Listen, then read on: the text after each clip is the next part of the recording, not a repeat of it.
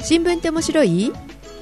中学生でもわかる、ポッドキャストこの番組は、最近気になった記事についてお話しする番組です。お届けするのは、濃厚を始めました、さくらと、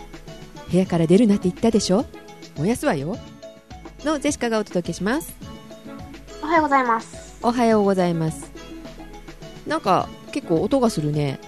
今なんかすごい大雨で、木曜日ぐらいからもうずーっと降ってるんですよ。でも窓ガラスにバッチンバッチンバッチンバッチン音がするぐらい。あられじゃないのそれもしかしたらあれかもしれないですけど、なんかすごいですよ。ねあっという間になんか冬が来ちゃいましたよねって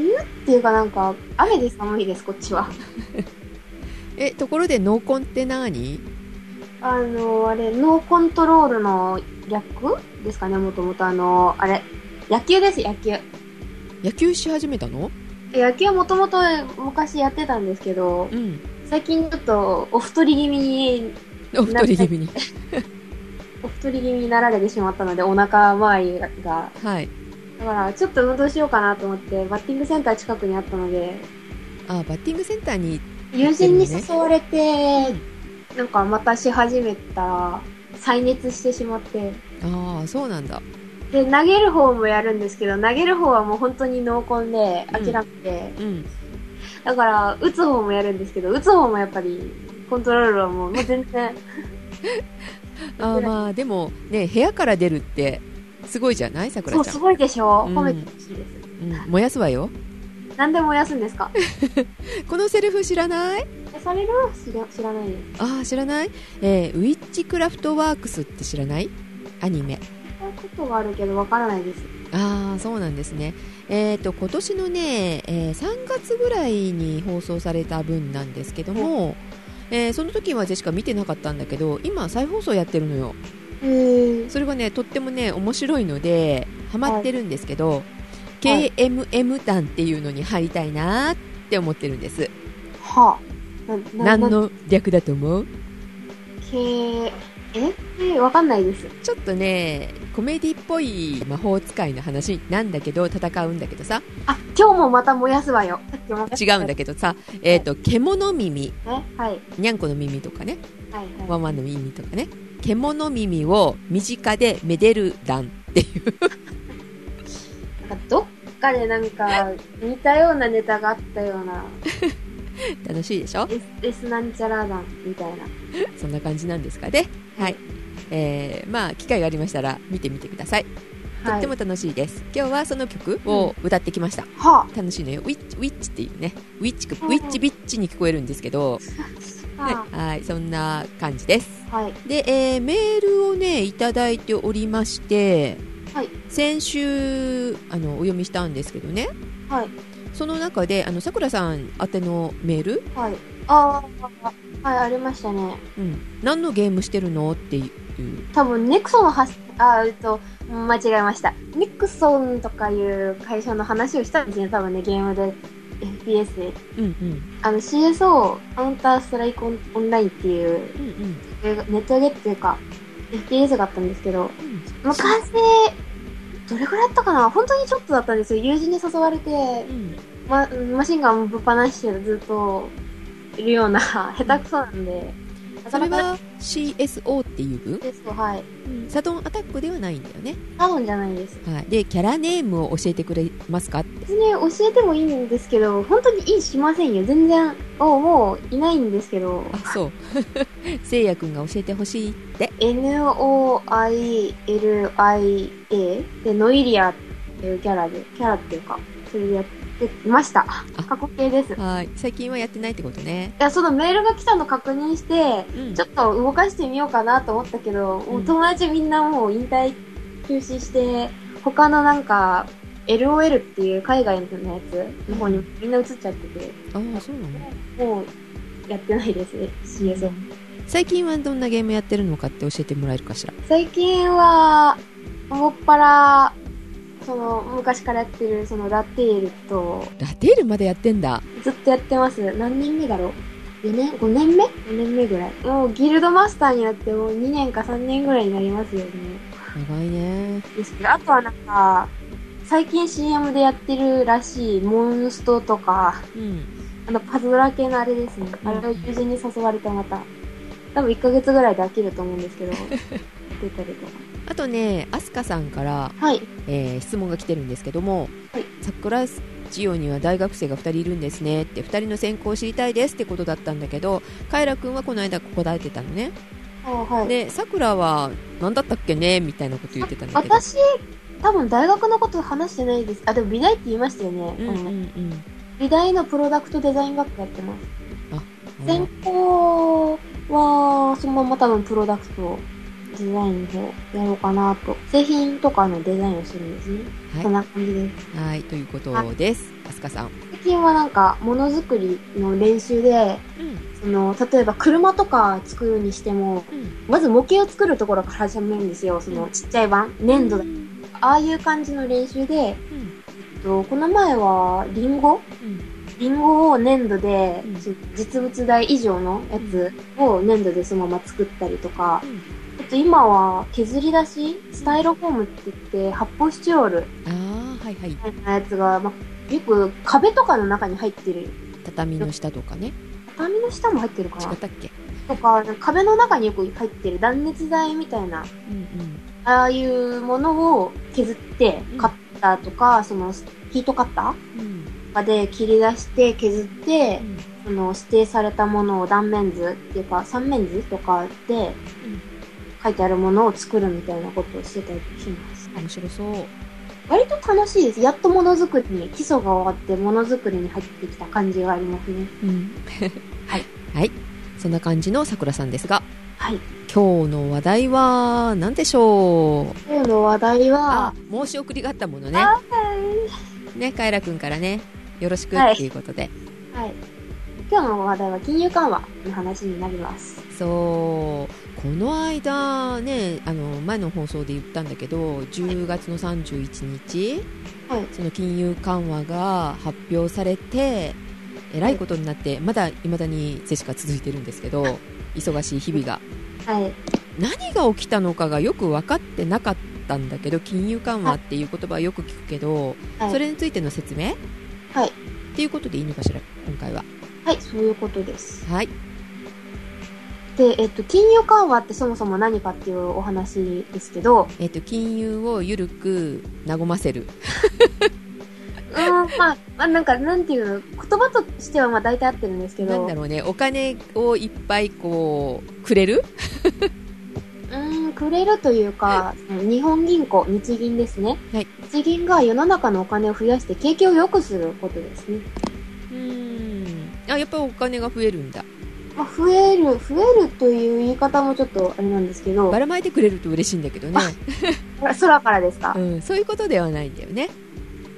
まあ、そういうことではないですね。えーっとお金をいっぱい吸って世の中にばらまくいや、お金はすりません。えーコンピューター上の数字が増えるだけです。えすらないんだすらないです。確かにね通帳って別に数字だけだものね、そうですね。それと同じことです。うん、お買い物しても最近ってさ、はい銀行の数字が変わるだけな感じじゃないおあー金を実際使わずにカードでね支払ったりとかするからね、で請求が来てびっくりってやつですうね。ん、そうそうそうそうそう魔法のカードだったんだけどみたいな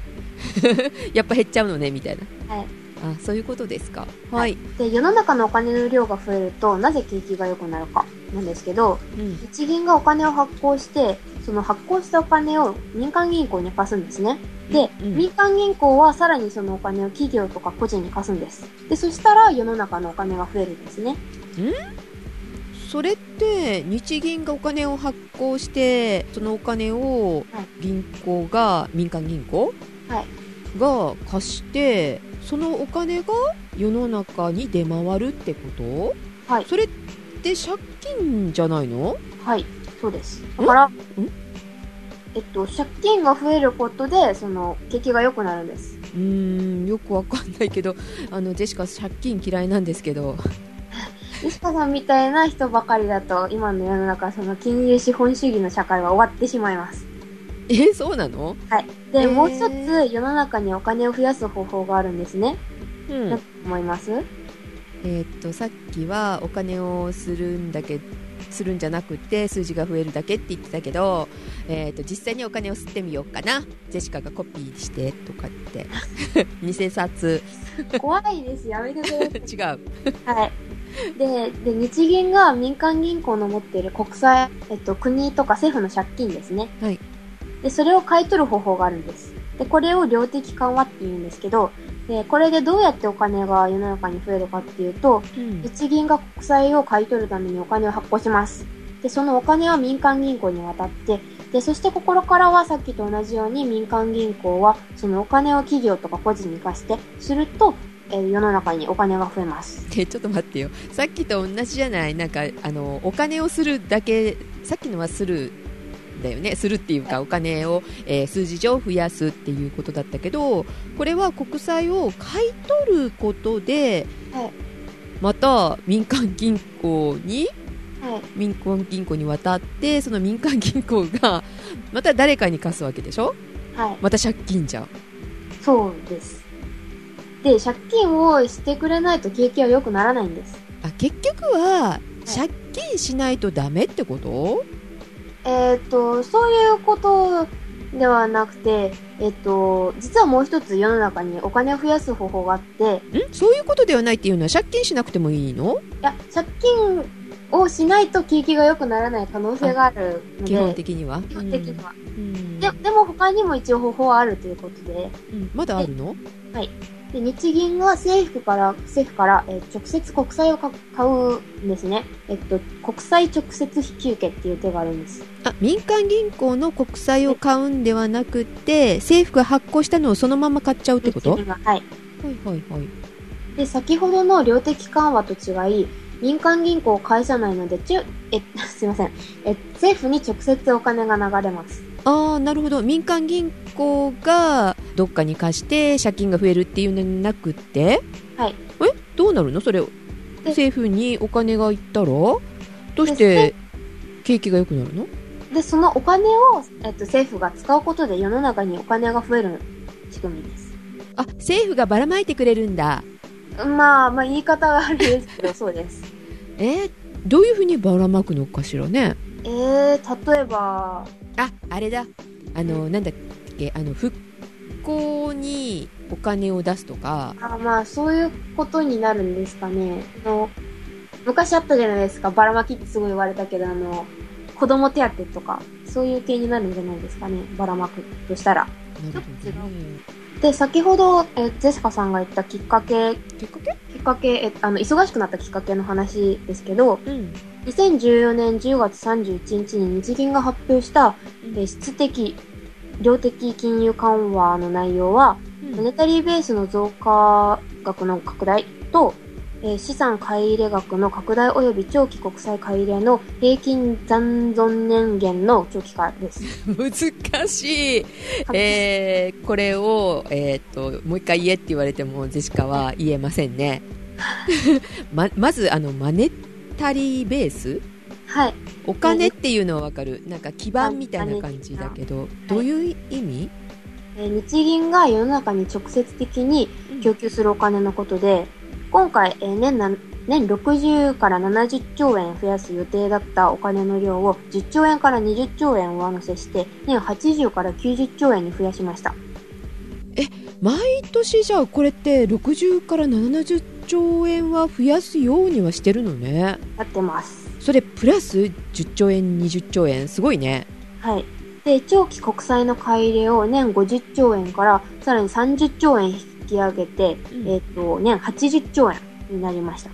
あすごいそれがさっき、えっとなんかえっと資産なんたらかんたらなんとかの長期化とかってそういいううことのせ説明ねこれはい、はい。はい、で、長期国債以外に、えー ETF や J リートの購入量を増やすようです。 ET? ETF。あ宇宙人じゃないのねはい、ははいい。で